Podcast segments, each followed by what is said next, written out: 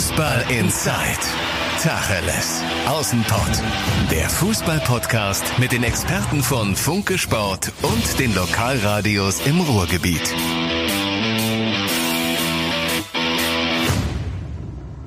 Englische Woche in Liga 1 und 3 und man könnte sagen, diese englische Woche können wir komplett in der Pfeife rauchen aus Ruhrgebietssicht. Es waren drei Niederlagen.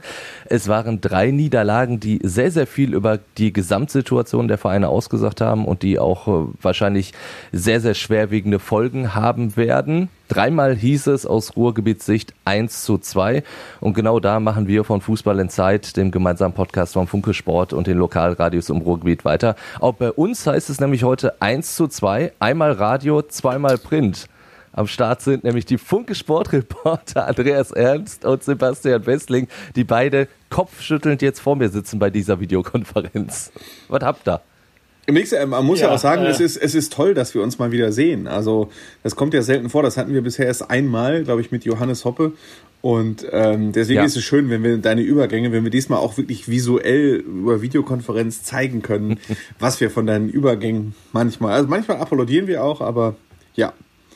Oh, komm, also ja, aber ich glaube, ich glaube, es wurde visuell deutlich und vielleicht werden wir das dem Hörer an der einen oder anderen Stelle auch nochmal per Audio übermitteln, was wir von diesen Überleitungen halten ja, wenn schon über meine Überleitung gesprochen wird, stelle ich mich auch noch mal kurz vor. Timo Düngen, der Mann vom Radio in der Runde. Und ich habe es ja jetzt schon gesagt, äh, dreimal 1 zu 2. Alle Niederlagen richtig bitter. Ich weiß nicht, für wen sie am bittersten ist, aber rein tabellarisch hat Dortmund am wenigsten fast ausgemacht, Sebastian. Richtig. Deswegen würden wir mit deinem Verein eigentlich anfangen. Richtig. 1 zu 2. Ähm, Gab es in Dortmund noch irgendjemand, der geglaubt hat, man könnte Meister werden? Und wenn ja, gibt es die jetzt überhaupt nicht mehr, oder? Also man muss ja immer unterscheiden von dem, was gesagt wird und äh, zwischen dem, was gesagt wird und dem, was geglaubt wird. Also es, ne, offiziell wurde ja jetzt schon längere Zeit immer gesagt, ja, Meisterschaft ist ja gar nicht unser Ziel und da gucken wir ja gar nicht drauf und ist ein Medienthema und so weiter und so fort, was man dann halt sagt. Aber natürlich wurde da noch drauf geschielt, ist ja keine Frage. Ähm, was ja auch, also ich meine, auch sieben Punkte Rückstand auf den FC Bayern, das ist natürlich einerseits ein Brett. Andererseits sieht man ja in dieser Saison, dass die Bayern immer mal wieder Punkte liegen lassen. Also das war damit noch nicht endgültig abgehakt, würde ich sagen, aber jetzt ist es endgültig abgehakt. Also da wird sich keiner irgendwelche Illusionen hingeben, zumal man ja jetzt auch einen deutlichen Rückstand auf RB Leipzig hat. Ähm, und man darf in Dortmund jetzt auch gar nicht mehr nach oben gucken, man muss jetzt nach unten gucken. Ähm, weil, äh, also man ist jetzt äh, punktgleich mit, Moment, jetzt habe ich die Tabelle gar nicht im Kopf, punktgleich mit Wolfsburg, wenn ich mich nicht täusche. Gladbach ja, kommt ja, ja, ich hab's ja vor mir liegen. heran, gegen die man jetzt, gegen die man jetzt äh, am Freitag spielt und dann selbst Union Berlin könnte vorbeiziehen. Also man muss jetzt echt sich wirklich darauf konzentrieren, dass man nicht aus diesen Champions League Rängen rausrutscht. Das wäre fatal für den BVB, gerade im Corona-Jahr, wo eh schon Geld fehlt. Also wird jetzt eigentlich in der Rückrunde wird es jetzt darum gehen, mindestens den vierten Platz zu sichern, vielleicht den dritten noch anzugreifen oder so, aber Meisterschaft muss man jetzt, glaube ich, wirklich nicht mehr von träumen. Man kann Dortmund ja Peter Stöger zurückholen, der hat ja eine, ne? Der hat es ja geschafft, ist ja Vierter geworden in einer ähnlichen Situation. Richtig, allerdings weiß ich noch sehr genau, wie, wie wir damals in Hoffenheim saßen, ich auf der Pressetribüne und einige Meter vor mir, ihr kennt das Hoffenheimer Stadion, da ist man sehr nah dran. Und vor mir saßen sehr, sehr, sehr, sehr, sehr, sehr, sehr nervöse Dortmunder am 34. Spieltag damals, ähm, weil es wirklich unfassbar spitz auf Knopf war. Man hat ja, also Dortmund hat ja verloren in Hoffenheim, das zeichnete sich eigentlich von Minute 1 ab, als man den Auftritt da sah und das wurde dann auch, die Tore fielen dann recht schnell und es ging ja nur noch dann um die Tordifferenz und Leverkusen hätte, glaube ich, 4-0 gewinnen müssen. Äh, nagelt mich nicht darauf fest, aber auf jeden Fall, ihnen fehlte dann nur noch ein Tor. Sie bekam einen Elfmeter. Und Stefan Kiesling verschoss diesen Elfmeter und dann kriegte Leverkusen noch ein Tor rein und dann war Dortmund in der Champions League. Aber das war so dermaßen knapp. Also ich glaube, Michael Zorg wählte damals irgendwann mal die Formulierung in einem Gespräch, wir sind mit brennendem Arsch irgendwie noch reingerutscht. Also das will keiner nochmal so erleben, ob mit Peter Stöger oder ohne dieses äh, Horrorszenario, Verpassen der Champions League, was wird das für, eine, für einen Verein, für eine Mannschaft wie Borussia Dortmund bedeuten? Ich meine, das war ja der Grund, warum du ja den, den Trainerwechsel auch äh, vollzogen hast, weil du gesagt hast, das ist das Minimalziel, so, das dürfen wir nicht verpassen, wir müssen da jetzt alles dran setzen und deswegen setzen wir jetzt auch eben auf Terzic. Genau, also in der, in der Champions League ist einfach richtig viel Geld zu verdienen und das ist ja jetzt nochmal noch mal mehr geworden, also Du hast ja allein schon aus, aus Antrittsprämien und TV-Marketing-Pool hast ja 30 Millionen Euro sicher ungefähr, wenn du, wenn du dabei bist. Dann kommen Siegprämien noch dazu von, äh, ich glaube, zweieinhalb Millionen pro Spiel. Dann kommen noch alle möglichen anderen Prämien dazu. Du kriegst von deinen Sponsoren, kriegst du natürlich mehr Geld. Ähm, das heißt, da, da redet man über richtig viel Geld, das, das ein Club jetzt gerade natürlich dringend gebrauchen kann, wenn man sieht, wie die Einnahmen links und rechts zur Seite wegbrechen und wie jetzt auch in diesem Jahr keine Zuschauer in den Stadien sind, womit alle Vereine ja schon wieder zumindest so ein bisschen kalkuliert haben. Das würde also bedeuten, wenn Borussia Dortmund nicht in die Champions League kommt, dann muss gespart werden. Und dann hieße das vermutlich auch, dass man den einen oder anderen teuren Star dann verkaufen muss. Ähm, und da gar kein Weg mehr dran vorbeiführt, um Gehaltskosten dann ein bisschen zu senken und um natürlich auch eine große Einnahme zu generieren. Weil auch der BVB muss ja dann irgendwann, irgendwann äh, seine Kostenstrukturen dem so ein bisschen anpassen. Der einzige Vorteil, der glaube ich da wäre, wäre, dass Dortmund durchaus Spieler hat, die für andere Vereine interessant sind. Da gibt es ja andere Vereine, die vielleicht auch Spieler loswerden wollen für viel Geld und die wird man dann überhaupt nicht los. Ich weiß gar nicht, an wen sind du jetzt, jetzt denkst. Schalke, sind wir jetzt schon bei Schalke ja, oder sind wir noch bei BVB? Das war jetzt aber eine kurze. Ja, noch sind wir nicht bei Schalke. Ja, ja. Lass doch, also ich, ich höre auch interessant, interessiert zu, wenn wir endlich mal über eine Mannschaft reden, die äh, auch verloren hat. Also Normalerweise muss ich ja immer eine halbe Stunde erklären, warum es wieder eine Niederlage gab. Also von daher, das stimmt. Wesslingen immer schön weiter. Ja, also es war, was ja, was ja, finde ich, sehr auffällig war nach dem Spiel in Leverkusen, also Edin Terzic war richtig enttäuscht. Also der, der wirkte fast, fast so ein bisschen desillusioniert auf seiner Pressekonferenz und hat, hat diesen schönen Satz gesagt, ähm, Qualität ist ja immer ein Produkt aus Talent und Mentalität und wir haben uns nur auf unser Talent verlassen. Und da sind wir bei dieser Diskussion, die uns ja jetzt schon seit Ewigkeiten begleitet, die uns, die, die, die in Dortmund immer mal wieder aufploppt, die dann überwunden scheint und dann wiederkommt, nämlich die Frage nach der Mentalität, was in Dortmund keiner mehr hören kann, wo die Mannschaft aber ja immer wieder Indizien liefert, dass es damit vielleicht doch das eine oder andere Problem gibt. Und weil sie eben dann Spiele, also das hat ja jetzt eine längere Geschichte, man hat ja am Wochenende erstmal dieses 1 zu 1 gegen Mainz erlebt was ja noch viel ärgerlicher ist. Also du kannst durchaus mal ein Spiel bei Bayer Leverkusen verlieren, finde ich. Also die sind, stehen nicht umsonst da oben. Du kannst es aber nicht mehr, wenn du vorher nur 1-1 gegen Mainz gespielt hast. Dann kannst du das eigentlich nicht erlauben. Und vor allem das Problem war eben die Reaktion der Mannschaft in diesem Spiel in Leverkusen nach dem 0 zu 1. Da ist, sind komplett die Köpfe nach unten gegangen, da war die Körpersprache ganz negativ. So hat es auch Edin Terzic kritisiert, das hat ihm überhaupt nicht gefallen.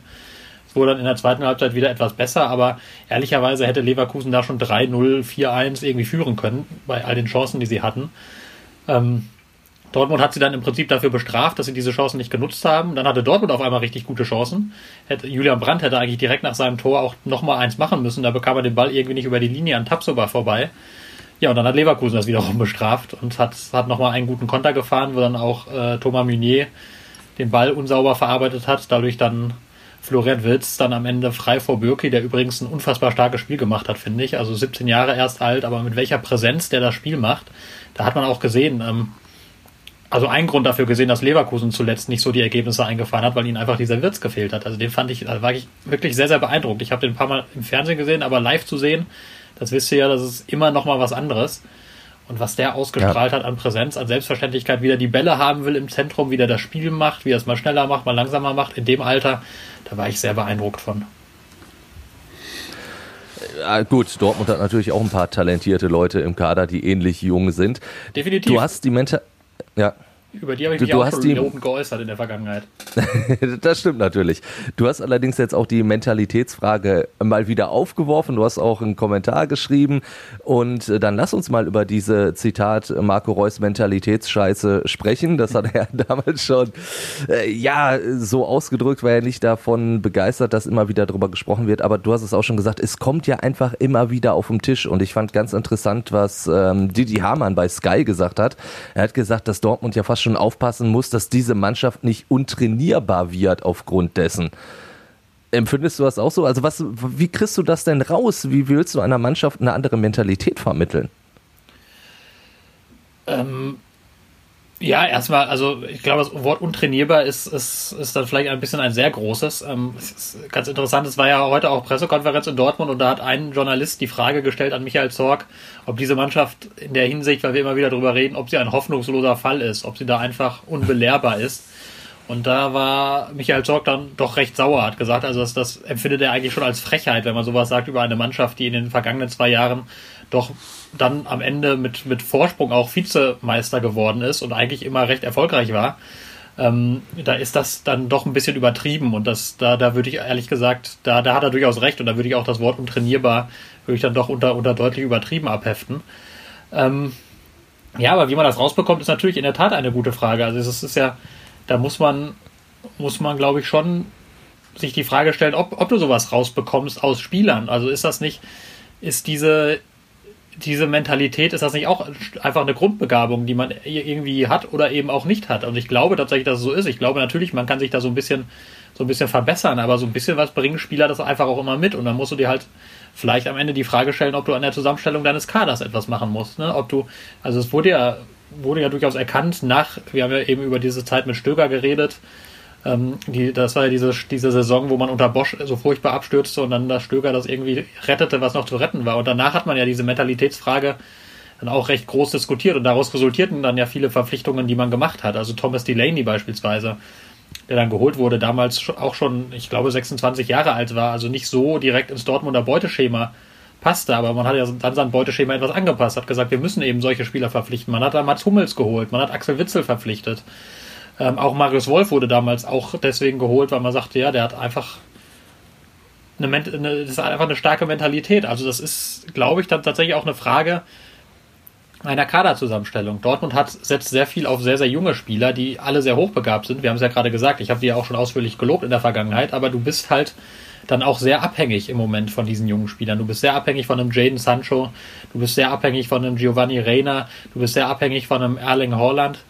Ähm, auch ein Jude Bellingham, der hat in Leverkusen auch kein gutes Spiel gemacht. Das sind sehr, sehr junge Spieler, die halt schon in sehr, sehr zentralen Rollen funktionieren müssen. Und da, da sind Schwankungen, glaube ich, ein Stück weit normal. Das ist einfach so ein bisschen der Preis, den du bezahlst für diesen Weg, den du gehst. Ähm, und deswegen weiß ich gar nicht, ob du das so grundsätzlich jemals wirst rauskriegen können bei Borussia Dortmund, weil die Spieler dieser Qualität zu verpflichten, die dann auch schon so eine Mentalität und so eine Wettbewerbshärte nachgewiesen ha haben, die können sich nur ganz wenige Clubs auf der Welt leisten. Also das, die, die gehen am Ende zum FC Bayern oder zum Barcelona oder zu Real Madrid und landen eher selten beim BVB, wenn sie schon fertig sind in der Entwicklung. Das ist halt so ein bisschen die, also das, deswegen, das ist so ein, so ein Ding, das wirst du nie so richtig lösen können, glaube ich. Wir haben auch schon mal in einer vorherigen Folge genau darüber diskutiert und dann äh, haben wir gesagt, okay, es ist einmal eine Frage des Preises, wenn du wie die Bayern schon mal so ein, ja auch von der Mentalität oder von der Einstellung her, von der Persönlichkeit eher fertigen Spieler holst, was bei Borussia Dortmund nicht der Fall ist. Trotzdem werde ich dieses Gefühl nicht los, dass es halt, wenn ein Spieler zu den Bayern kommt, irgendwie direkt diese Mentalität irgendwie eingeimpft bekommt. Und bei Borussia Dortmund, ja, du hast ja auch schon gesagt, das wurden ja auch Spieler geholt, die eigentlich schon ja eine gewisse Persönlichkeit haben. Du hast ja jetzt mit mit Emre Can hast du ja auch noch mal einen geholt im letzten Winter. Das ist ja eigentlich auch so ein Typ, der was ausstrahlt. Ähm, das ist ja irgendwann auch so, so eine Frage der, der, der, der Vereins-DNA. Also auch bei Leverkusen zum Beispiel, um da mal einen anderen Verein noch mit reinzubringen, hast du ja auch immer das Gefühl, da kann spielen, wer will. Das ist so eine Truppe am Ende, wenn es um was geht, verkackt sie. Ja, also ähm, es ist schon ein Stück weit so, dass ich auch glaube, dass das ein bisschen was mit der Leistungskultur zu tun hat, die in einem Verein herrscht. Keine Frage. Ähm, das ist ja auch, auch ein Grund durchaus, warum man diese Trennung von Lucien Favre vollzogen hat, weil man das Gefühl hatte, es geht den Spielern dann vielleicht doch ein kleines bisschen zu gut bei ihm. So, also das ist so nicht so, das war, also natürlich will man grundsätzlich, dass es den Spielern gut geht, aber das, das empfand man dann vielleicht auch nicht immer als leistungsfördernd, dass man, dass man so eine Atmosphäre hatte, wo, ähm, wo also Lucien Favre ist ja jetzt kein, kein wahnsinnig strenger Trainer in dem Sinne. Und da hatte man halt das Gefühl, da, da ist, da, da fehlen vielleicht so ein paar Prozentpunkte. Und vielleicht braucht man da einen, der nochmal strenger ist, der klarere Ansagen macht, der auch ein gewisses Feuer irgendwie reinbringt in so eine Mannschaft. Ähm, und klar ist das, glaube ich, wird sowas beim FC Bayern vielleicht nochmal anders gelebt. Also das glaube ich, glaube ich schon, dass du da einfach weißt, wenn du jetzt nach auch nach Leverkusen fährst, aber auch gegen Mainz spielst oder nach Köln fährst oder sonst wo und du weißt, wenn du da nicht gewinnst, dann hast du aber mal drei Tage lang sehr, sehr wenig Freude am Fußballerleben. ähm, Und das hast du in dieser Ausgeprägtheit natürlich bei wenig anderen Vereinen. Ähm, das ist, glaube ich, auch ein Stück weit. Aber zur Wahrheit gehört halt auch, du kannst dir als Bayern eben erlauben, sehr, sehr viele Spieler zu holen, die diese Wettbewerbshärte schon haben. Weil äh, auf der anderen Seite scheitern ja da auch viele. Also es ist ja nicht so, dass jeder Spieler zu den Bayern geht und dann auf Ende, äh, am Ende ein Top-Superstar ist, der alle Titel holt und, und total total die Mentalität hat, sondern wir, wir erleben ja jedes Jahr, dass dann auch, auch wirklich Top-Talente, die zu den Bayern gehen, am Ende da dann wieder hinten überfallen und dann deren Karriere gerne auch mal ziemlich komplett versandet. Also ich glaube, es ist eine Mischung aus beidem. Aber wie gesagt, der FC Bayern kann es sich leisten, wenn zum Beispiel gucken wir den Spieler Leon Goretzka an. Gut, der kam ablösefrei, aber ähm, vergleicht den Leon Goretzka, der zu Schalke kam, mit dem, der zum zu Bayern dann kam. Ne? Also Schalke damals in der Position vielleicht auch so ein bisschen, wo Dortmund derzeit ist, also zumindest rein tabellarisch, die waren ja da nah dran an der Spitze, aber ähm, musste trotzdem diesen, also hat diesen recht unfertigen Spieler noch geholt, der in Bochum schon sehr gut war, keine Frage, aber natürlich der noch sehr, sehr viel Entwicklung braucht und die Bayern konnten sich leisten, das noch ein paar Jahre sich anzugucken und am Ende, als er dann fertig entwickelt war, zu sagen, so Junge, jetzt kommst du zu uns. Also das ist, da kommt halt vieles zusammen und auch der BVB ist eben nicht auf der Stufe des FC Bayern und der muss dann eben öfters Wetten eingehen auf die Zukunft. Ne? Du musst halt so, so einen Jaden Sancho holen, von dem du weißt, sportlich ist das ein unfassbares Talent wie der sich mental entwickelt unter Wettbewerbshärte in der Bundesliga, wenn er alle drei Tage ran muss und so, das musst du dann sehen. Es geht ja im Großen und Ganzen meistens auch ziemlich gut, diese Wetten, muss man ja sagen. Also Borussia Dortmund leistet ja nachgewiesenermaßen ziemlich erfolgreiche Arbeit über die vergangenen Jahre, ist jetzt regelmäßig auf Platz zwei. Das ist ja, ist ja auch schon was. Und du hast einfach diese 250 Millionen Euro Unterschied an Umsatz zum FC Bayern und die fließen fast, fast ausschließlich in die Mannschaft. Also klar gibt es da einen Unterschied, aber es ist natürlich richtig, man hat immer auch wieder das Gefühl, dass Dortmund nicht ganz das abruft, was eigentlich drin wäre. Also du gehst eigentlich aus, gehst immer aus der Spielzeit raus und sagst, jo, Vizemeister, du hast irgendwie das erreicht, was du erreichen kannst, aber denkst auch immer so, ah, es wäre auch mehr drin gewesen irgendwie, wenn du, wenn du wirklich alles abgerufen hättest, dann wäre mehr drin gewesen. Im Pokal hätte sowieso weiterkommen können und so. Deswegen sind diese Zweifel da. Sie sind auch berechtigt, aber ich glaube, komplett wird sich Borussia Dortmund von diesem Thema nie verabschieden können. Dafür ist man einfach ist der Abstand einfach zur absoluten Spitze finanziell zu groß.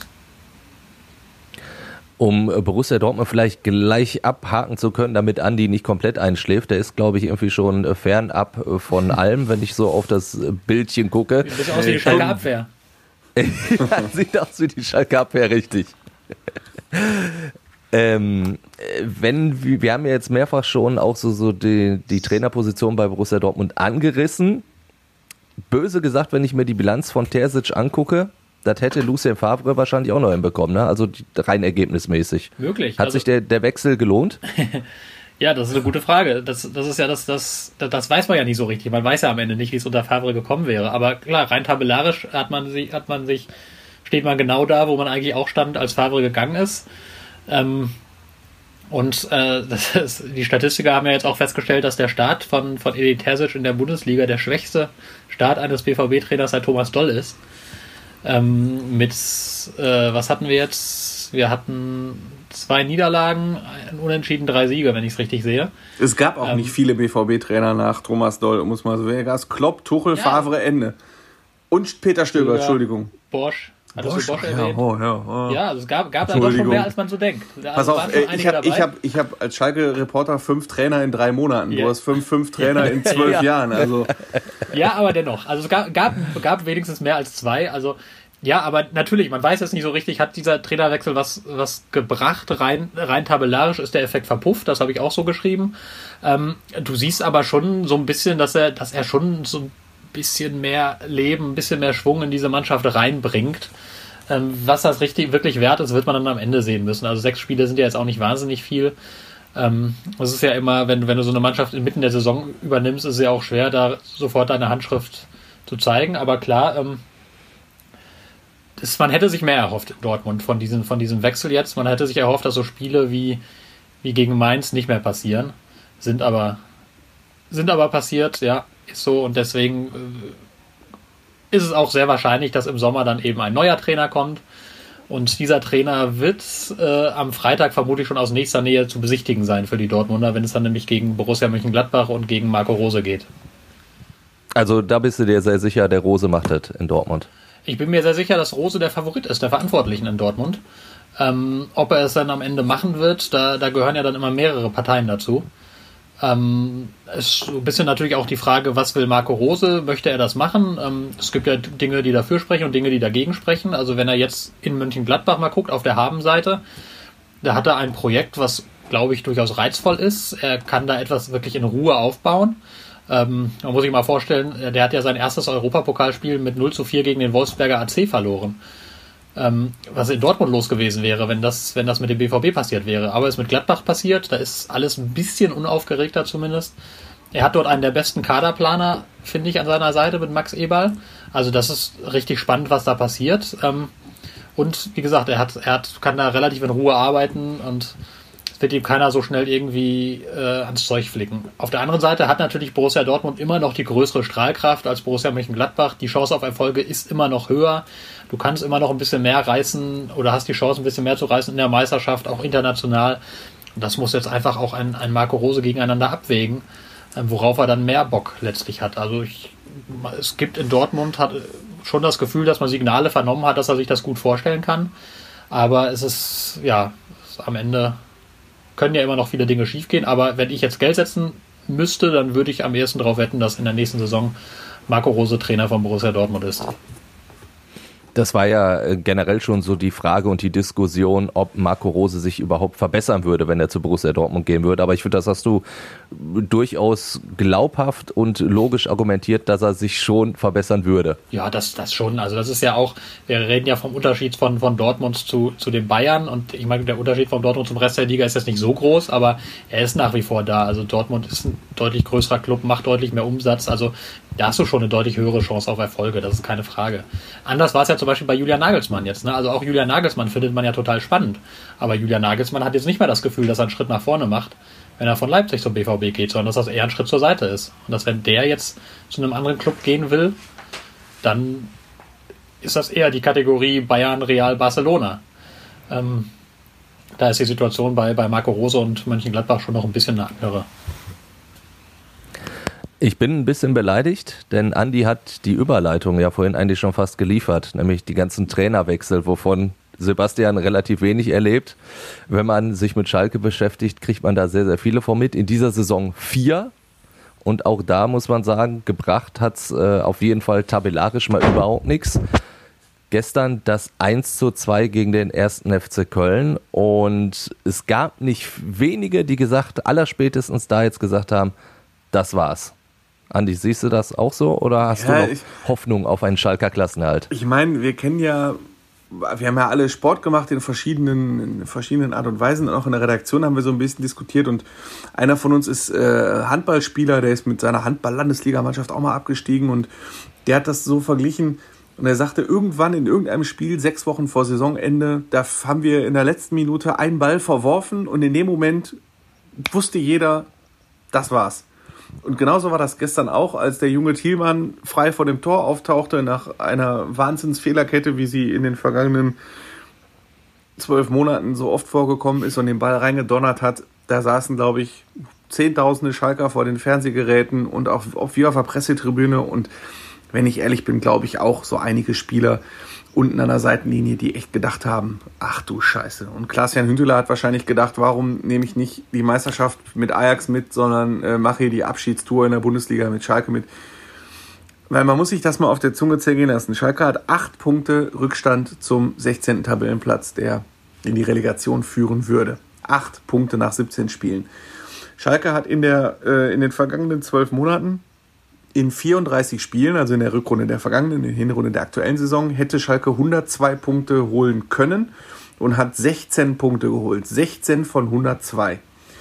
Und um den Klassenerhalt zu schaffen, müsste Schalke jetzt in der Rückrunde, da werden 51 Punkte vergeben, wahrscheinlich 30 holen. Mit der gleichen Mannschaft. Mit der gleichen Mannschaft, die 16 von 102 hatte, müssen sie jetzt 30 von 50 holen, um drin zu bleiben. Und ganz ehrlich, das ist, wer die Mannschaft gesehen hat, die Heimspiele hintereinander gegen Freiburg, Bielefeld äh, und jetzt gegen Köln verloren hat. Sorry, also das ist für mich, finde ich, vollkommen unmöglich. Ähm, und dementsprechend sollte Schalke jetzt, spätestens jetzt, so schnell wie möglich mit den Planungen für die zweite Bundesliga beginnen. Wenn man nämlich auf das Startprogramm guckt, Schalke spielt jetzt zu Hause hintereinander gegen Bayern München, RB Leipzig und Borussia Dortmund. Da werden sie auch kein Spiel von gewinnen. Das heißt, die werden am 22. Spieltag immer noch keine 10 Punkte geholt haben. Das ist, wenn jetzt nicht irgendeine Sensation passiert, ist das mit dem Klassenerhalt nicht mehr zu schaffen. Und deshalb muss Schalke jetzt besser morgen als übermorgen mit den Planungen für die zweite Bundesliga beginnen. Und da gibt's äh, noch ganz, ganz, ganz viel zu tun. Also, so wie ich das jetzt voraussehen kann, ist Schalke im Moment bedingt bis gar nicht vorbereitet auf diesen äh, Worst Case. Beziehungsweise die Planungen laufen so langsam erst an, Planungen, die schon längst hätten weiter sein müssen. Was ja, glaube ich, auch ein heftiger ja, ne? Wirkungstreffer war, war ja dann am, am Tag drauf, dass Bielefeld dann gegen Stuttgart gewinnt. Also das hat dem Ganzen ja dann nochmal die Krone aufgesetzt, dass du da auf einmal dann nochmal drei Punkte mehr Rückstand hast. Genau, man muss auch sagen, Schalke hatte mit ganz großem Abstand die schlechteste Tordifferenz, sodass du sagen kannst, du hast eigentlich nicht acht Punkte Rückstand, sondern sogar neun Punkte Rückstand, die du aufholen musst. Ja, 14 zu 44 die Tordifferenz. Das ist natürlich eine Katastrophe. Aber dieses Nicht-Vorbereiten auf eine, ein mögliches Zweitligaszenario sieht man ja auch so ein bisschen noch an den Neuzugängen, die geholt wurden. Das sind ja so, ja, äh, so die, die letzten Versuche hört man ja da raus. Ne? Also ich meine, klar, Kolasinac ausgeliehen, Hünteler jetzt im Vertrag bis Saisonende. Du wolltest nochmal diese große Strahlkraft haben von denen. Ich meine, Kolasinac hat ja zumindest äh, im ersten Spiel gegen Hoffenheim auch sportlich sehr, sehr gut funktioniert. Gegen Frankfurt war es dann schon ein bisschen wackeliger. Jetzt ist er auch noch angeschlagen. Hünteler äh, gegen Köln jetzt auch halt verletzt gefehlt. Also ich finde, anhand dieser Ver, äh, Verpflichtung siehst du ja schon, also bei den Verantwortlichen haben sie die Hoffnung natürlich noch nicht aufgegeben auf den Klassenhalt, weil es eben noch auch 17 Spiele sind. Es ist ja erst die Hinrunde vorbei, sagen die Optimisten. Also äh, Klaas-Jan Hünteler hat es ja selber gesagt, es sind erst 17 Spiele vorbei und 17 hast du noch. Und in der Hinrunde der vergangenen Saison hat Schalke 30 Punkte geholt. Das heißt, und da, da war die Mannschaft auch nicht groß anders als jetzt. Ähm, da hat die Mannschaft also schon ein bisschen besser gespielt und äh, natürlich ist es nicht unmöglich und als Spieler oder Trainer kannst du dich doch nicht vor die Kamera stellen und sagen, das war's jetzt so. Äh, das ist natürlich völlig klar und zur Vereinsführung du musst halt eine Richtungsentscheidung machen. Du weißt genau, es ist schwierig, Spieler für viel Geld zu verkaufen, weil du ja über, überblicken kannst, wie so die Angebot, Angebotslage ist für deine Leistungsträger. Und wenn du für Osan Kabak, den Innenverteidiger zum Beispiel, wenn du gedacht hast, du kriegst im Sommer 45 Millionen für ihn und jetzt kriegst ein Angebot über 10 Millionen, dann sagst du jetzt auch nicht zwingend, ja, du willst ja deine Jungs nicht verscherbeln. Also hat Schalke so ein paar Millionen zusammengekratzt und dann ist halt die große Frage, zu dem Zeitpunkt, als Kolasinac kam, waren gerade mal 14 Spieltage um, geben wir jetzt schon auf und sparen die Kohle, um in der zweiten Liga eine größere Chance zu haben, aufzusteigen? Oder sagen wir, wir haben jetzt noch 20 Spiele ne, zu dem Zeitpunkt und wir versuchen jetzt noch mal ein bisschen was. Und deswegen haben sie noch ein bisschen Geld in die Hand genommen und haben eben Kolasinac verpflichtet und haben eben noch mal ein bisschen Geld rausgetan für Klaas-Jan Hünteler. Der ist jetzt auch nicht so teuer. Äh, und das kann ich dann schon verstehen, dass man dann auch ein bisschen Geld in die Hand nimmt, um zu gucken, äh, dass das vielleicht noch irgendwie geht. Aber jetzt ähm, muss zum Beispiel ähm, auf der auf ganz banal auf der Ebene der sportlichen Leitung muss so schnell wie möglich entschieden werden, wer Schalke möglicherweise in die zweite Liga führt was vielleicht kaum ein Schalker bisher getan hat, sich mit, der, äh, mit, der, mit dem Startdatum der zweiten Liga auseinandergesetzt. Die zweite Liga beginnt drei Wochen vor der ersten Bundesliga, das heißt, die beginnt am 23. Juli.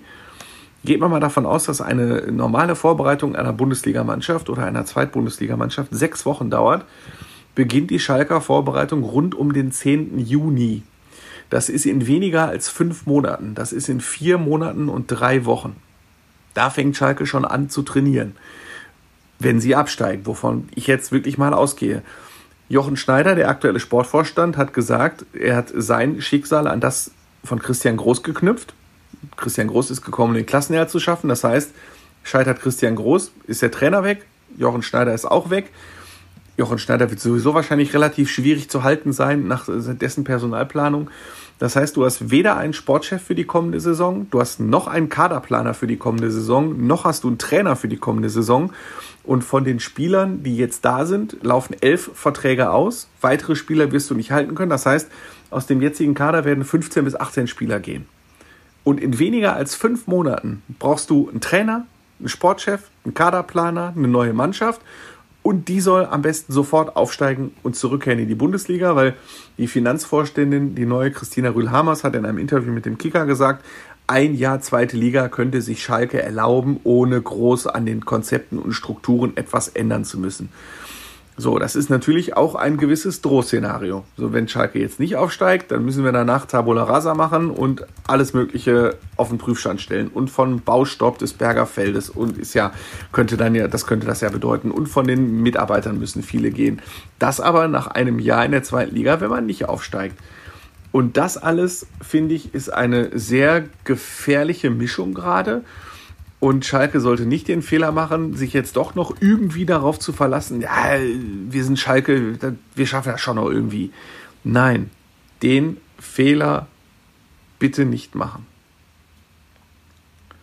Ich glaube aber auch als, als Verein wie Schalke, wie man sich noch immer sieht, wer ja auch in der Öffentlichkeit ja immer noch gesehen wird, ist so ein, so ein zweigleisiges Planen natürlich auch ja total schwierig, weil das hast du gefühlt einfach seit Ewigkeiten nicht mehr machen müssen.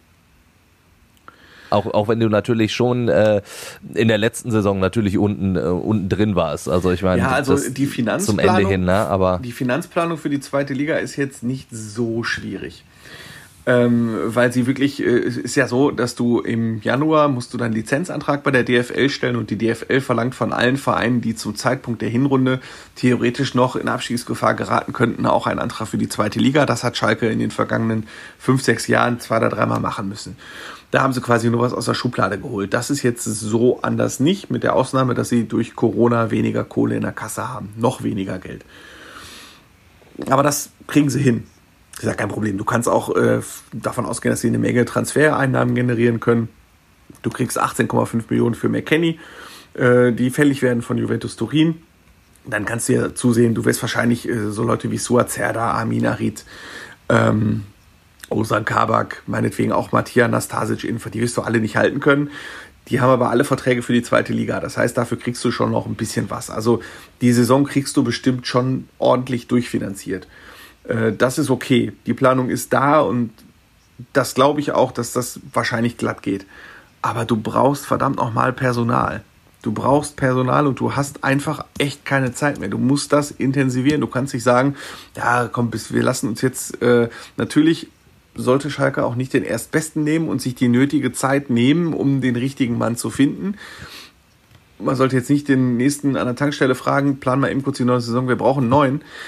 Aber du musst die Planungen einfach jetzt intensivieren und vorantreiben und nicht blauäugig sein. Es hat noch nie eine Mannschaft, die zu diesem Zeitpunkt neun Punkte oder weniger hatte, den, äh, acht Punkte oder weniger hatte, den Klassenerhalt geschafft. Eine Mannschaft hat es mal geschafft, nach neun Punkten in der Hinrunde doch noch drin zu bleiben. Das war der FC Augsburg. Aber die statistische Wahrscheinlichkeit, dass Schalke absteigt, ist echt bei 99,9 Prozent und das ist die Realität. Dem sollten sich alle Schalker stellen. Aufsichtsrat, Vorstand, Fans, alle. Setzt einfach darauf, in der zweiten Liga eine vernünftige Mannschaft zu stellen, die wirklich aufsteigen kann äh, wenn äh, nach einer neuen sportlichen Leitung gesucht wird, was für ein Typ würde dir da irgendwie vorschweben? Glaubst du irgendwie, das muss so ein Typ sein, so ja, so Typ Stallgeruch, den man ja auf Schalke dann immer ganz gerne hat, damit die Fans alle zufrieden sind? Oder muss da einer, äh, so, so ein junger Aufstrebender, der irgendwie mit großen Ideen und einem Konzept um die Ecke kommt? Ist ja auch nicht so einfach. Wie, wie verkaufst du das nach außen? Ne? Es muss vor allen Dingen erstmal ein, ein guter sein. Äh, die große Frage ja, ist, äh, wer, ist überhaupt, wer ist überhaupt verfügbar? Das ist ja immer so eine Frage, weil Schalke ist nicht mehr in der Lage, in, in der man mal eben kurz den Meistertrainer des VfL Wolfsburg abwerben kann. So ein großer Name ist Schalke nicht mehr. Äh, sodass in der aktuellen Situation, weil auch alle Manager und alle Kaderplaner und alle Chefs von Nachwuchsleistungszentren, die ja gerne mal äh, unter die Lupe genommen werden, die wissen doch auch, was das, dass das schiefgehen kann und dass das auch für die eigene Karriere einen Knick bedeuten könnte. Guck dir Manuel Baum an. Ich weiß nicht, ob Manuel Baum in nächster Zeit wieder eine Chance in, in der Fußball-Bundesliga bekommt. Er wusste auch, worauf er sich einlässt und das ist auch so ein Negativbeispiel für viele, die sich das dreimal überlegen, ob sie wirklich zu Schalke 04 gehen. Die Chance ist natürlich groß, dass du zum großen Helden wirst, wenn du Schalke zurück in die Fußball-Bundesliga führst.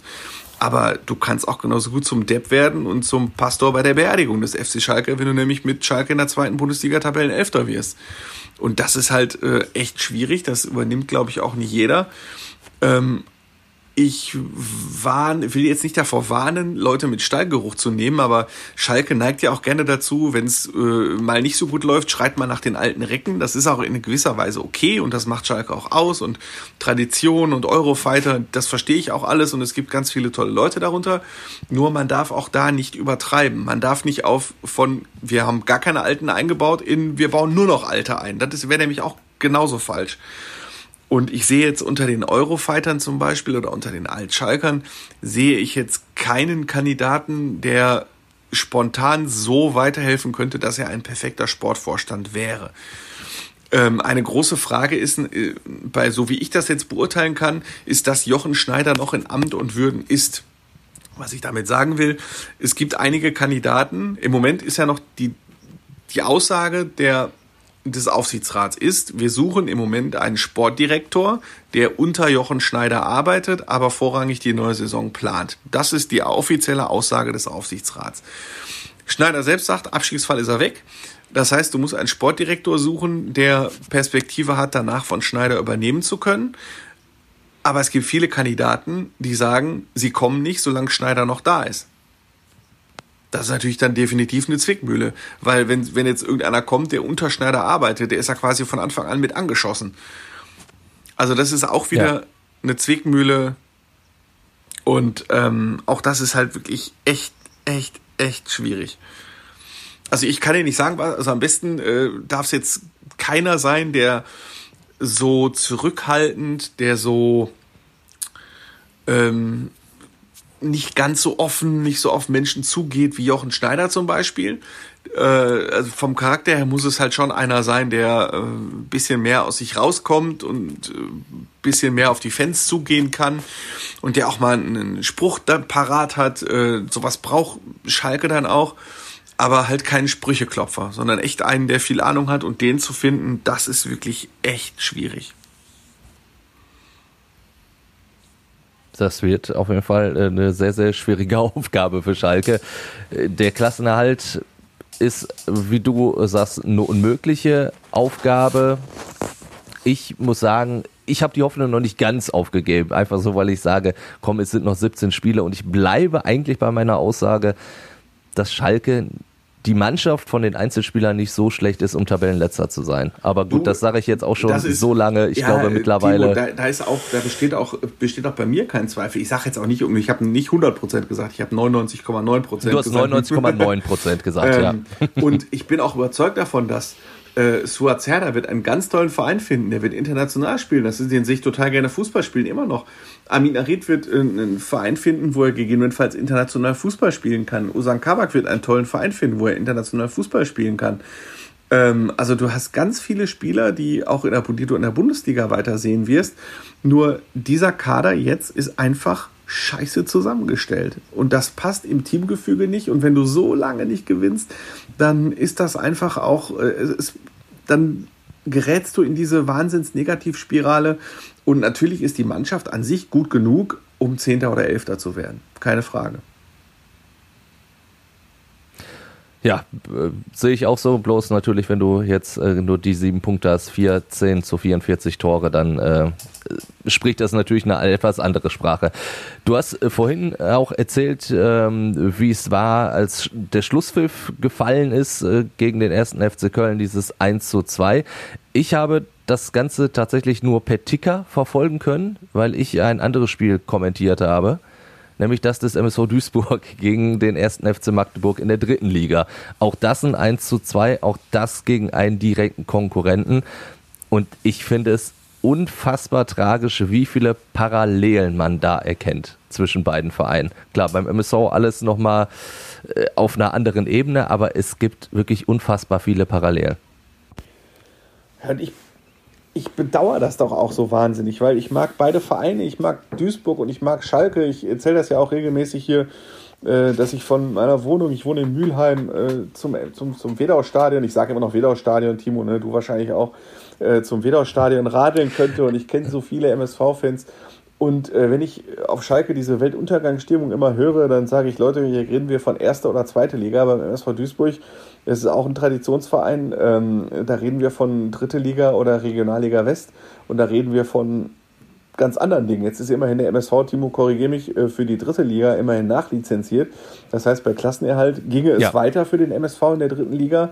Aber wie ist das bei einem Abstieg? Gibt es den Verein dann noch? In welcher Form gibt es den Verein dann noch? Und von der Regionalliga wieder hochzukommen, ist dann nochmal sehr viel schwieriger, äh, sodass mein Traum, den ich vor einer Woche im Pod hier bei Fußball in Zeit geäußert habe, äh, drei Erstligisten und, äh, ein Dr und zwei Drittligisten äh, mit, mit MSV und RWE, äh, dass der in Erfüllung geht, ist in dieser Woche oder nach diesem Mittwoch, nach diesem gestern, nach diesem gestrigen Fußballabend mit Sicherheit eine ganze Ecke unwahrscheinlicher geworden. Ja, auf jeden Fall. Also was ich sagen kann, der MSV hat sich jetzt nach diesem 1 zu 2 so ein bisschen äh, Stickum gehalten. Äh, gestern war das ja noch ein bisschen anders. Da war man äh, ja sehr, sehr positiv gestimmt beim MSV. Du hast es ja auch schon gesagt. Äh, finanziell die Drittliga ähm, ist gelaufen. Capelli, der Ausrüster, hat äh, seine Anteile erhöht. Ähm, hat, das ist alles im Zuge einer Kapitalerhöhung äh, passiert. Und Capelli hat auch angekündigt, wir sind nicht nur da, um Löcher zu stopfen, sondern wir wollen gemeinsam was aufbauen. Das klingt ja jetzt erstmal positiv, wenn ein Investor aus den USA sagt, wir wollen was aufbauen, wir wollen nicht nur Löcher stopfen, dann habe ich mich erstmal gefreut. Dann gab es ja gestern sogar dann einen ersten Neuzugang in der Winterpause, die ja vor drei Tagen noch komplett ähm, ja, undenkbar gewesen wären. Also du hast mit, mit Palacios äh, schon mal einen Spieler geholt, du willst jetzt noch mehr holen, vielleicht sogar noch einen Stürmer für den verletzten Vincent Vermey irgendwie. Ja, da einen Ersatz finden. Aber klar, dieses 1 zu 2 dann gestern gegen Magdeburg, das tritt dir natürlich die die Beine komplett um, weil der Abstieg in die vierte Liga, da wäre das ja alles komplett hinfällig, was du dir da ausdenkst. Das ist natürlich klar.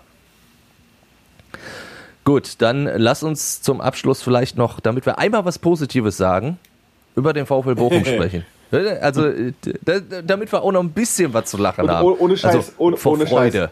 Das, das ist auch eine Erkenntnis der vergangenen zwölf Monate. Wer hätte das in unserem Fußball in Zeitkreis gedacht, dass der VfL Bochum der Verein ist, der der einzig positive aktuell ist. Also Wahnsinn. Und ich wiederhole übrigens wie jede Woche meinen Aufruf, Günter Pohl, äh, ich möchte einmal mit dir hier bei Fußball in Zeit diskutieren. Timo, ich mache das jetzt so lange, bis Günter Pohl einmal mitdiskutiert. Wir, wir probieren es weiter. Günther, komm zu uns. Martin Herms hat es damals nicht so gemeint, als er schlecht über den VfL Bochum gesprochen hat. Ich glaube, das ist ja wirklich eine Folge, die Günther Pohl noch ganz, ganz einen tiefen Stachel ja, versetzt Und das hat. sagt ja auch viel über den VfL aus. Damals äh, war der VfL Tabellen 15. Äh, es drohte der Abstieg in die dritte Liga und äh, weiß ich, Thomas Reis war drei Monate Trainer und man sah kein Vorankommen. Sebastian Schinzilotz hatte seine Transferperioden überhaupt nicht genutzt und die Mannschaft war schlecht zusammengestellt. Na, guck mal einer an, zwölf Monate später, Thomas Reis, Erfolgstrainer. Sebastian Schinzilotz hat sehr richtig gelegen seitdem. Und äh, da haben sich zwei gefunden und auch, in ihr, und auch weiterentwickelt in ihren Aufgaben. Und das muss man dann auch immer anerkennt äh, loben. VfL ist Tabellenzweiter nach der Hinrunde, spielt jetzt in Sandhausen. Äh, jetzt auch eine Mannschaft, die äh, besiegt werden kann, um es mal so zu formulieren, äh, ohne zu despektierlich zu sein. Und äh, das sieht wirklich sehr, sehr gut aus.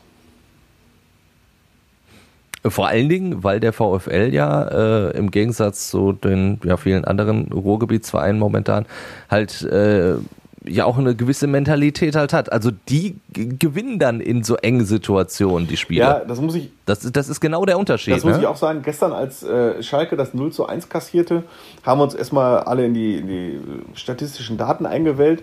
Und Schalke hat zuletzt vor 41 Spielen einen 0 zu 1 Rückstand in einen Sieg umgedreht. 41 Spiele lang. Und beim VfL hat man ja manchmal das Gefühl, die kassieren das 0 zu 1 und dann wachen die erst richtig auf. Und dann machen die den Gegner erst richtig weg, um es mal so zu formulieren. Ne? Also da, die macht einen 0 zu 1 Rückstand gar nicht kirre. Und das ist auch eine tolle Entwicklung, die der Verein genommen hat. Und, aber genauso wie für Schalke gilt, es sind noch 17, es sind noch 17 Spiele, gilt das natürlich auch für den VfL Bochum. Das ist so eine ganz blöde Floskel. Aber ich meine, mit 32 Punkten ist noch nie eine Mannschaft aufgestiegen. Ähm, und äh, ja, trotzdem optimistischer an. Wie oft haben wir in den vergangenen zehn Jahren nach 17 Spielen sagen können, der VfL wird auf, jeden, auf gar keinen Fall absteigen? ja, aber und um, um äh, wie bei Schalke ist die Entwicklung ja auch schon länger als seit Saisonbeginn. Also bei, bei Bochum war es ja eigentlich, eigentlich seit der Corona-Pause, aus der ist, ist der Club ja wirklich ganz anders rausgekommen, als er reingegangen ist damals. Das fand ich ja echt erstaunlich. Also als sie, ich weiß so, als also die, die, die in der vergangenen Saison, da, du hast es ja gerade schon gesagt, da, da saßen wir sehr oft und haben sehr deutliche Worte über den VfL Bochum auch gesprochen. Aber seit die aus dieser Corona-Pause raus sind, ist da, läuft, läuft einfach alles. Das ist echt, echt wirklich erstaunlich. Klappt extrem vieles extrem gut und ich werde jetzt aufhören, sie zu loben, weil immer wenn ich das mache beim VfL Bochum. Egal, was ich über die sage, dann passiert dann danach das Gegenteil. Und dann, dann wenn ich sie lobe, schmieren sie ab und wenn ich sie kritisiere, dann, dann äh, steigen sie, dann, dann, dann geht es nach oben. Aber ich finde jetzt nichts zum Kritisieren, aber dann höre ich jetzt wenigstens auf, sie zu loben. Dann weiß ich gar nicht, ob du jetzt mittippen darfst zum Schluss. Weil dann könntest du ja auch ein, ein positives Ergebnis für den VfL Bochum tippen. Aber wir fangen natürlich erstmal in der ersten Liga an. Gladbach-Dortmund. Das ist natürlich äh, ein schönes Spiel jetzt morgen Abend. Sebastian, du hast da natürlich den, den Vorrang zu tippen. Ja, ähm, ich weiß nicht warum, aber ich glaube an einen Dortmunder Sieg, weil Gladbach irgendwie gegen Dortmund traditionell einfach so gar nichts reißt. Ich weiß auch nicht, woran das liegt. Ähm, und egal, egal wie schlecht die Situation in Dortmund ist, es reicht immer noch dann, um Gladbach wegzuhauen. Und deswegen glaube ich jetzt an einen nicht schönen, knappen 2 zu 1 Sieg. Ich glaube, ich glaube, das wird ein äh, 1 zu 1. Die Gladbacher haben ja auch das ein oder andere, nee, nicht das ein oder andere, das eine Problem gerade, und zwar um Brele Embolo, das haben wir jetzt nicht thematisiert, obwohl es sich hier in Essen abgespielt hat. Und äh, das sorgt doch mehr für Unruhe, als die Gladbacher glauben. Zunächst glaubten jedenfalls, äh, und Dortmund hat, schlägt sich auch mit dem einen oder anderen Problem rum, dass äh, sorgt dann für ein Unentschieden 1 zu 1. Die Argumente hast du genannt. Ähm, ich würde nur sagen 2 zu 2, weil ich traue beiden Mannschaften noch ein Türchen mehr zu. Schalke gegen die mehr. Bayern. Ja, oder ein Gegentürchen mehr, natürlich auch das. Schalke gegen die Bayern, ja. Auch ganz ähm, enge Kiste. Also wer da jetzt auf, auf einen Schalker Sieg setzt, puh, der kann viel Geld verdienen. Ja, ich, hab, ich weiß, ich weiß gar nicht mehr, welcher dann. Kollege das war. Ein Kollege von mir kam, einer, ein anderer, ich weiß gar nicht mehr echt, welcher Schalke-Reporter das war, der sagte, der hätte aus 10 Euro 130 gemacht, weil er nämlich in der 87. Minute des DFB-Pokalspiels auf Ausgleich Holstein-Kiel gesetzt hat. Ja, müsste man mal sagen, äh, Hut ab. Mal gucken, was er jetzt für Schalke Bayern tippt, aber ich glaube, da tippt keiner auch nur im Ansatz auf Schalke, ich auch nicht und äh, ich orientiere mich an dem Ergebnis in der vergangenen Saison. Das war ein 0 zu 3 zu Hause, drei Tore Lewandowski und ich befürchte, es wird auch diesmal ein 0 zu 3. Ich hatte am Anfang erst befürchtet, du würdest dich orientieren am Hinspielergebnis. Da habe ich schon, schon kurz gezuckt vor Angst. Ich sag 0 zu 2. Also ich glaube, die Bayern, das wird so ein ganz frühes 1-0 für die Bayern und dann irgendwann legen sie 2-0 nach relativ ungefährdet und Schalke wird sich irgendwie abzappeln und abhecheln, aber wird nichts bei rumkommen. Toll. Ich wollte erst 0-3 sagen, dann 0-2. Jetzt, jetzt, jetzt sage ich einfach aus Prinzip 0-4. So. Ähm, aber ich kann mir das tatsächlich auch gut vorstellen. Also wenn die Bayern ein frühes Tor machen sollten, dann, dann kommen die, glaube ich, auch mal ins Rollen. Dann vergessen die auch so ein bisschen die Probleme, die sie hatten. Und Schalke erinnert sich an all seine Probleme und dann kann das schon dann kann das schon richtig in die Hose gehen. Ich, ich wollte wollt gerade auch einhaken, Timo, das ist das, was nicht passieren darf, ein frühes Tor für die Bayern. Weil wir wissen genau, die Schalker brechen komplett zusammen, wenn sie ein Tor kassiert haben. Und so war das nämlich im Hinspiel auch. Da fiel ganz früh, ich glaube, achte oder neunte Minute fiel das erste Tor und danach ist ja, war das ja ein 81-minütiger Untergang. Und dementsprechend sollte das ja, äh, diesmal nicht passieren. Je länger es 0 zu 0 steht, desto besser für Schalke. Aber gut, du hast das Spiel gegen Kiel angesprochen, da sind die Bayern auch relativ früh in Führung gegangen, hat denen jetzt nicht unbedingt so viel ja, Sicherheit äh, vermittelt. Kiel ist aber nicht Schalke. ja. ja, okay. Äh, weil Kiel, weil Kiel eben äh, Stand jetzt noch zweite Liga spielt, genauso wie Sandhausen und der VfL Bochum. Ich glaube, da haben wir uns jetzt auch schon klar positioniert, dass wir dem VfL da durchaus einen Sieg zutrauen.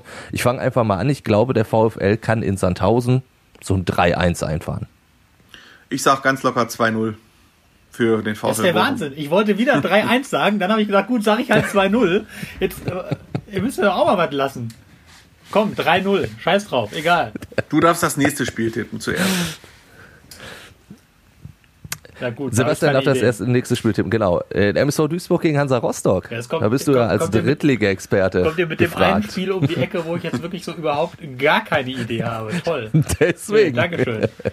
Boah. Wenn man keine Idee hat, und deswegen fang, nehme ich dir das jetzt ab, wenn man keine Idee hat, tippt man immer 1 zu 1. Hm. Ja, Nee. Da muss ich jetzt sagen, das wollte ich sagen. Na toll. 1, 1, 1 zu 2. Ich fürchte, der BVB, äh, der BVB sag ich schon, der MSV wird äh, nichts holen gegen Hansa. Ähm, ja, ich sag dann, äh, da ich ja eigentlich auch 1 zu 1 tippen wollte, ähm, 0 zu 0. Macht das nicht so viel besser.